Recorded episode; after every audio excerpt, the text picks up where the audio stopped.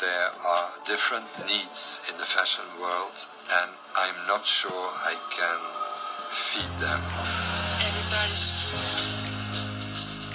Historia y moda es un recorrido por nuestra cultura, el arte, la economía, la política y los roles de género que han tejido nuestra sociedad desde la prehistoria hasta el día de hoy. Todo esto teniendo la moda como hilo conductor. Este es un viaje para quienes quieran conocer su pasado, entender su presente y escribir su futuro. Somos Diana y Ceci y te acompañaremos en este apasionante viaje. Bienvenidas y bienvenidos. Hola, ¿qué tal? Bienvenidas y bienvenidos a este episodio en el que nos acompaña Elena de Translating Fashion. Elena es una apasionada de la moda y pues es así como nos conocimos, pero además está estudiando traducción e interpretación y derecho y le gustaría especializarte, te gustaría especializarte en moda, ¿verdad, Elena? Si no conocen su portal, vayan ahora mismo a su perfil que siempre tiene información súper interesante sobre moda, actualidad y su lado legal, que la verdad es que, bueno, yo hablo por mí como diseñadora, esta parte del, legal es eh, un territorio desconocido para mí. ¿Cómo estás, Elena? Buen día, gracias por conectarte desde España. Buenas tardes, Diana. Pues la verdad es que encantada de estar aquí, así que nada, gracias a ti por invitarme.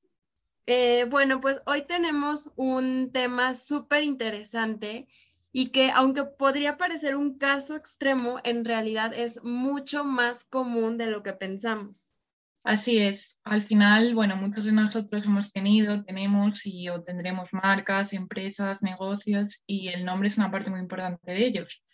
Así que si tenemos una marca de moda, de bolsos, una agencia de servicios o lo que sea, el nombre es parte de la personalidad de estos. Por eso, bueno, siendo nuestro proyecto, es muy común que queramos compartir identidad con ellos llamándolo por nuestro nombre. Por ejemplo, se me ocurre Casa de Moda Diana Porta, Accesorios Elena, cualquier nombre.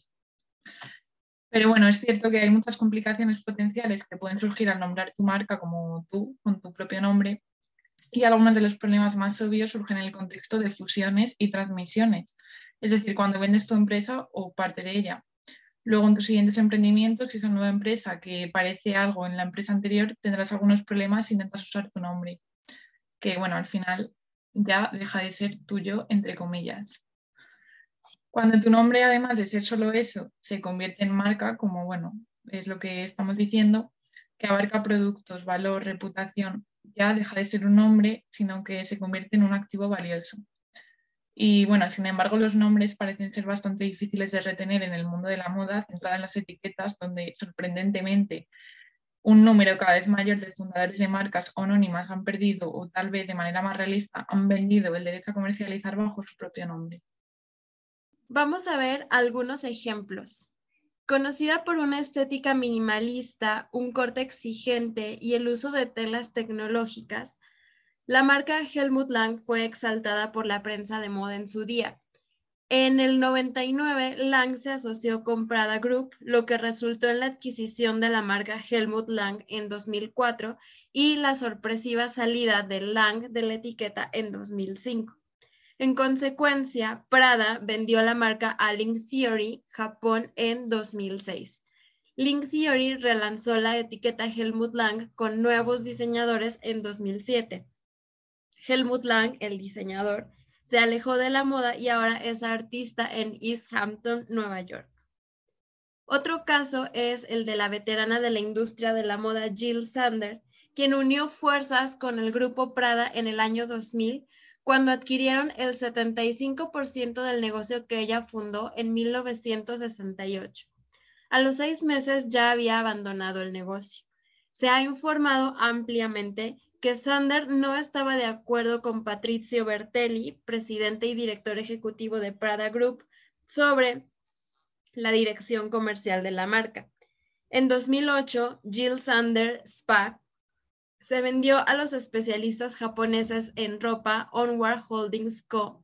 Y Sander colaboró en 2009 con la marca comercial Uniqlo de Fast Retailing, creando una colección que se llamaba Más J o Más J, porque no podía usar su propio nombre, que todavía es propiedad de Onward Holdings Co. Ltd.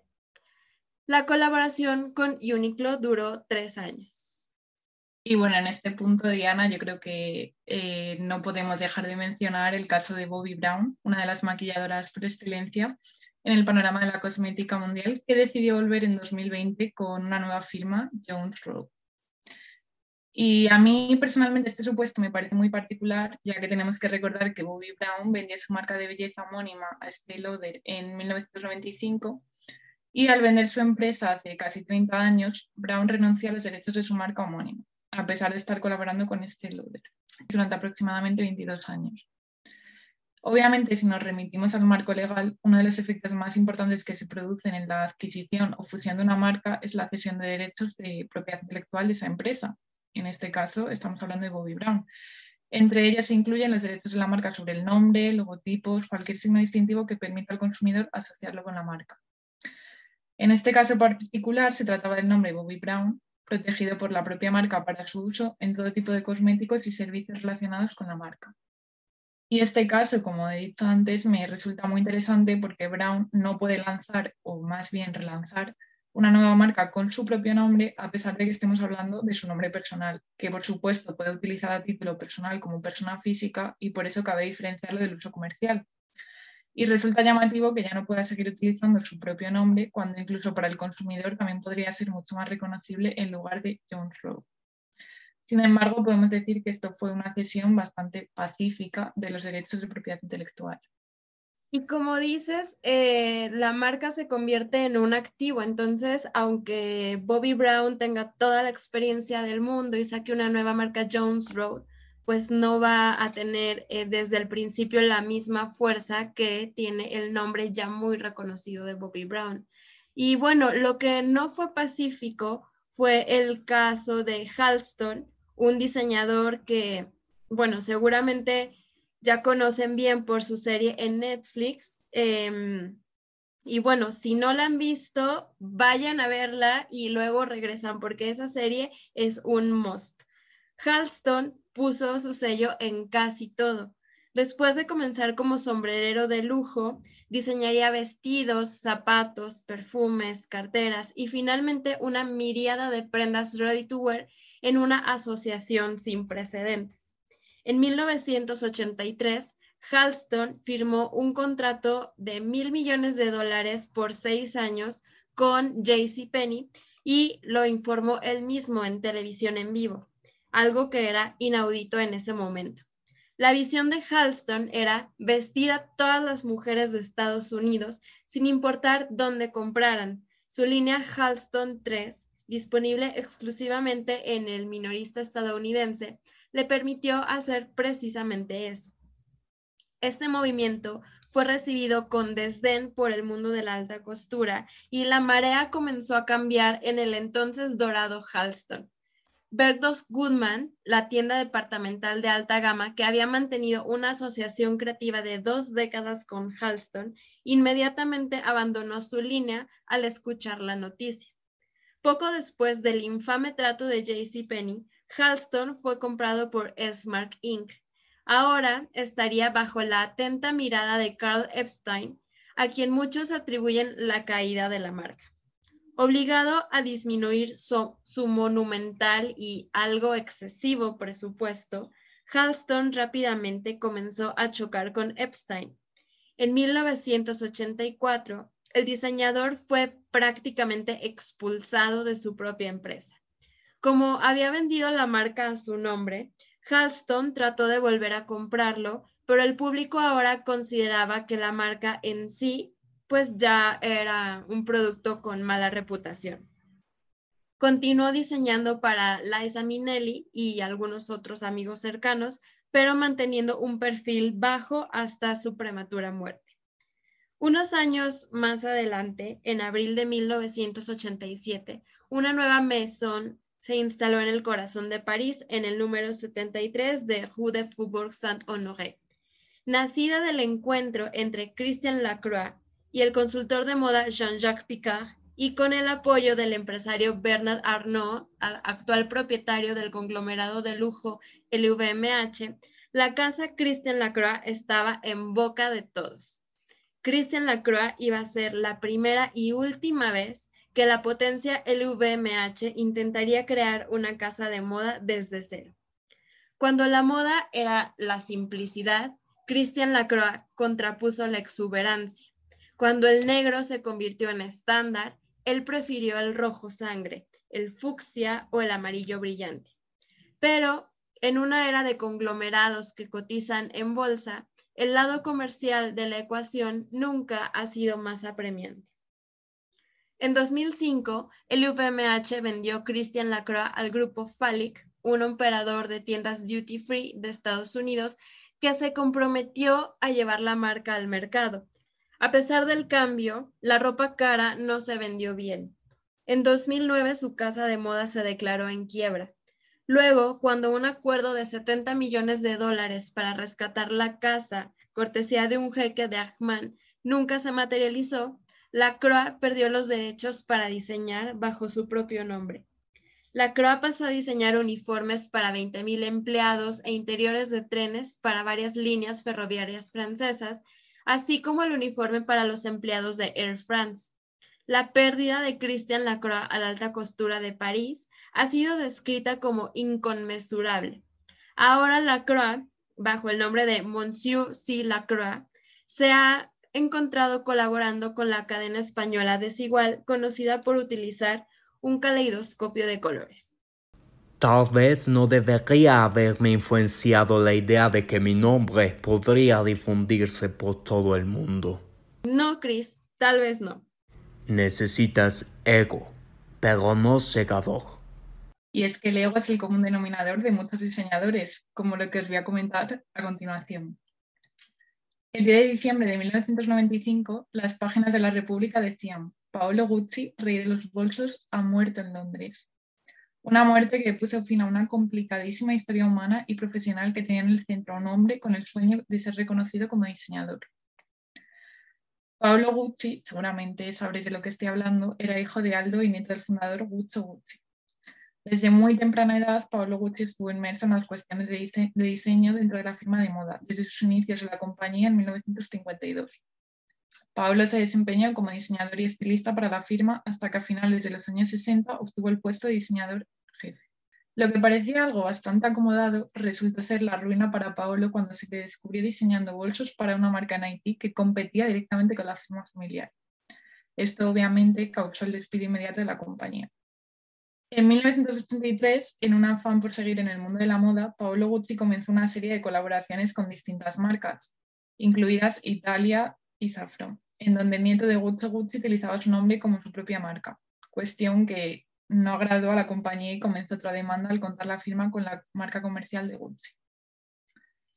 Tras una pelea de marcas registradas con su familia, en 1987 el tribunal dictaminó que Paolo tenía prohibido usar solo su apellido como marca comercial, pero se le permitió usar Paolo Gucci para identificarse como diseñador. En esencia, Paolo podía usar su propio logo para su línea, pero tenía que incluir tanto su nombre como su apellido, por lo tanto, Paolo by Paolo Gucci. De hecho, con esto marca una victoria histórica que constituye una de las piezas principales de la compleja vertiente legal que se refiere a cuestiones de derechos de autor dentro de las marcas familiares y homónimos. Pero su línea tuvo una vida muy corta y a su muerte Gucci compró los derechos de esta marca enterrándola para siempre.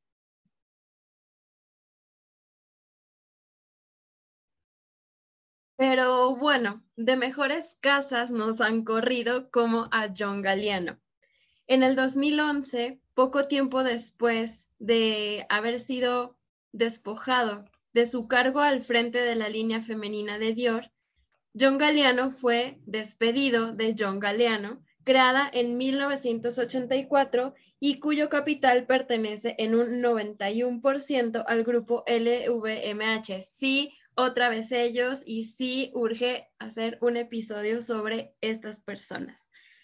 Yo creo que todos conocemos el caso de Galeano porque se hizo súper viral, eh, pues fue acerca de sus comentarios antisemitas y esto, estos comentarios lo llevaron al declive y aunque hoy es director creativo de Mason Margiela, él ya no puede volver a sacar una marca con su nombre.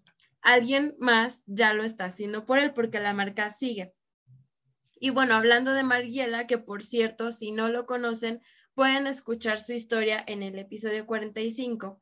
El siempre escurridizo Martin Margiela realizó su último acto de desaparición en 2009 sin pronunciar palabra hasta que los accionistas de la empresa anunciaron que no había estado allí durante bastante tiempo. Misterioso como siempre, su nombre sigue vivo y vigente, pero sin él. Como dicen, el que se fue a la villa perdió su silla y, bueno, su nombre, claro está. Y así la lista continúa. Betsy Johnson, Roland Mouret, Terry Mugler, eh, miles y miles de, casos. Elena, ¿qué es lo que nos dice la ley en todo esto? Bueno, como estamos viendo, es un tema muy complejo y la verdad que más habitual de lo que parece. Y si acudimos al marco legal, la OMPI, que es la Organización Mundial de la Propiedad Intelectual, Define la marca como un signo que permite diferenciar los productos o servicios de una empresa de los de otra.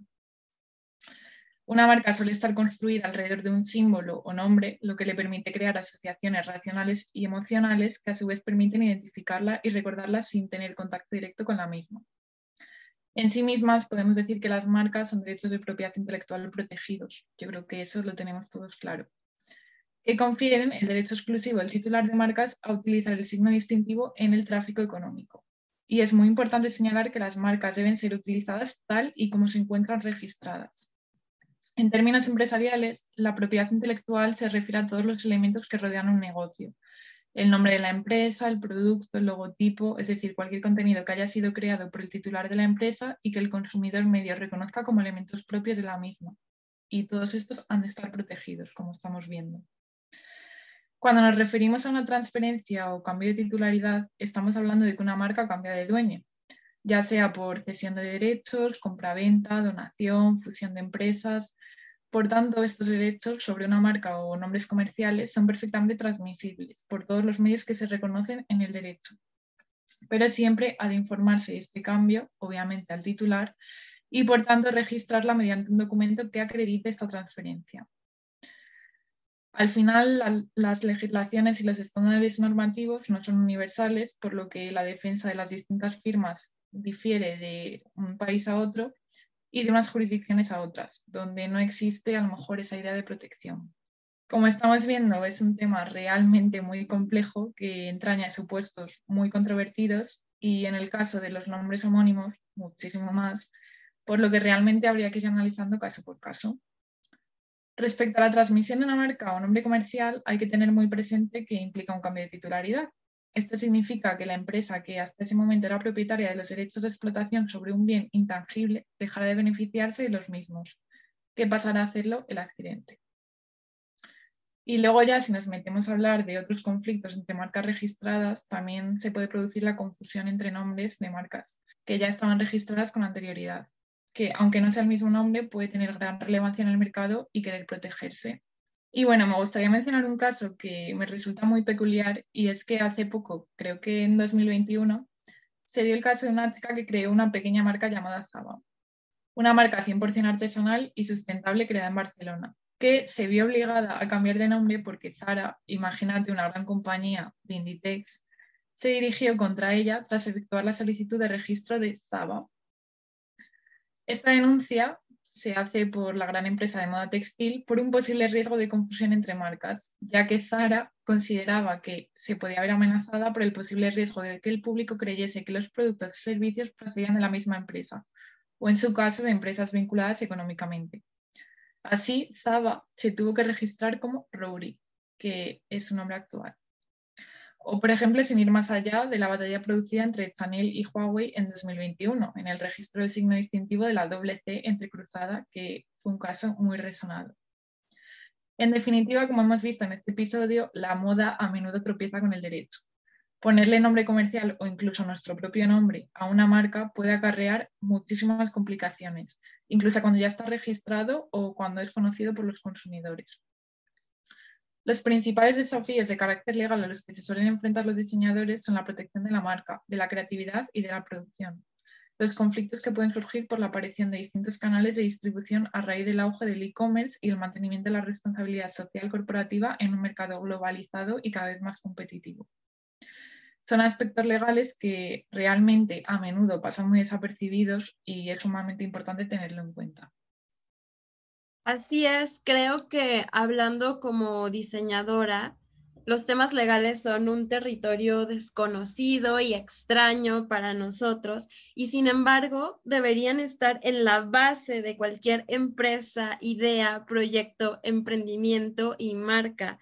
La historia de la moda está llena de diseñadores que pusieron sus nombres en la etiqueta, trajeron a un inversionista o patrocinador, se separaron de ese inversionista y se fueron en la oscuridad dejando atrás su nombre. Y creo que hoy en día es también una cuestión de visión. La industria está dominada por grandes grupos financieros y al momento de crear nuestra marca tenemos que desde un principio dejar la puerta abierta a la posibilidad de que en algún momento la estructura de propiedad de nuestra empresa pueda o necesite cambiar para poder crecer. Estamos dispuestos a que pase eso con nuestro propio nombre. Muchas gracias, Elena, por estar con nosotros y por iluminarnos en esta oscuridad en la que vivimos respecto a la propiedad intelectual. Bueno, he de decir que has dejado una puerta abierta y una reflexión muy interesante.